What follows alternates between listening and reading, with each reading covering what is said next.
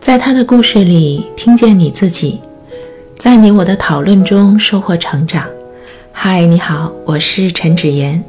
今天我想和你聊的主题是探索。当一个人离开了家乡，你觉得他是在探索、闯荡，还是在漂泊？你会区分这三者之间有什么不同吗？我们听到的这个故事，你觉得女主人公是属于三者之中的哪一种呢？什么叫探索？探索，我们一般都是从一个原点出发。我们的内心需要一个基地，在生活中，这个基地一般都是我们的家。就像动物离开它的巢穴，以巢穴为原点，去四周探索。去打猎，去发现新的机会。我们人如果有一个家的话，也会出现不断的离开家，但又不断的回到家的这个过程。这样一说，你是不是就发现我们故事中的女主人公，她其实是在探索。无论她在外面待了多少天，貌似是流浪，但是终究有一个安定的、温暖的家在等待着她。那么漂泊，它和探索不同。漂泊是没有根的。当一个人觉得自己在这个世上漂泊的时候，缺乏一个温暖的家，一份固定的关系，让他知道自己在任何时候需要安全、需要保护的时候，都可以回归。我们前些年都有一个流行词叫做“北漂”。那么有些人。在北京生活的时候，觉得自己是没有一个稳定的巢穴或者一个稳定的家的。在这种情况下，人会觉得孤独，会觉得在面对困难和压力的时候，自己仿佛更加的脆弱。那么，什么是闯荡呢？闯荡在更多的时候，它有一定的目标。我们可能希望把自己的视线推得更广，把自己的范围推得更大，这一点它与探索是相似的。但是，往往闯荡有一个更强烈的达成某个距离或者达成某个目的的要求，而探索呢，如果发现不期然的新的遭遇，总是让人开心的。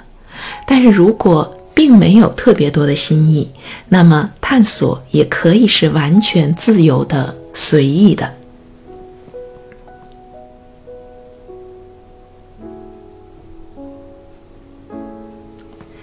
其实，探索这种行为从人很小的时候就开始。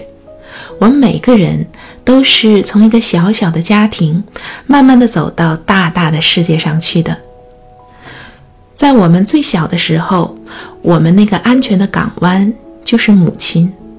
当母亲能给予孩子温暖的爱和支持，这个孩子就会心里有底儿，他变得更勇敢，更愿意到外面的世界中去探索。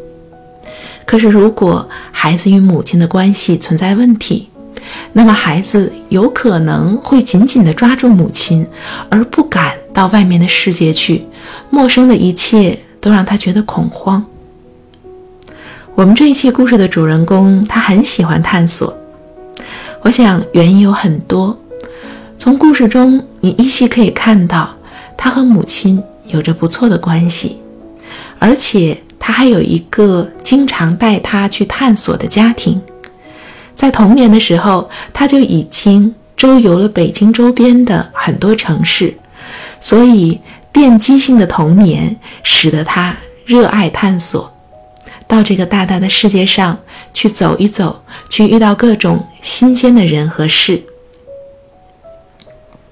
一个乐于探索的人，往往是有勇敢的一面的，同时探索也意味着。人想要在更大的世界中找到自己。其实，我们都有一个模糊的自己，经过与其他人、去其他事情的对撞，渐渐的得到打磨。那么，真正的自己到底哪些是自己独有的特色，哪些是自己即使承受压力也不可以放弃的特点和信念。经过这样的打磨，就会更好地展现出来。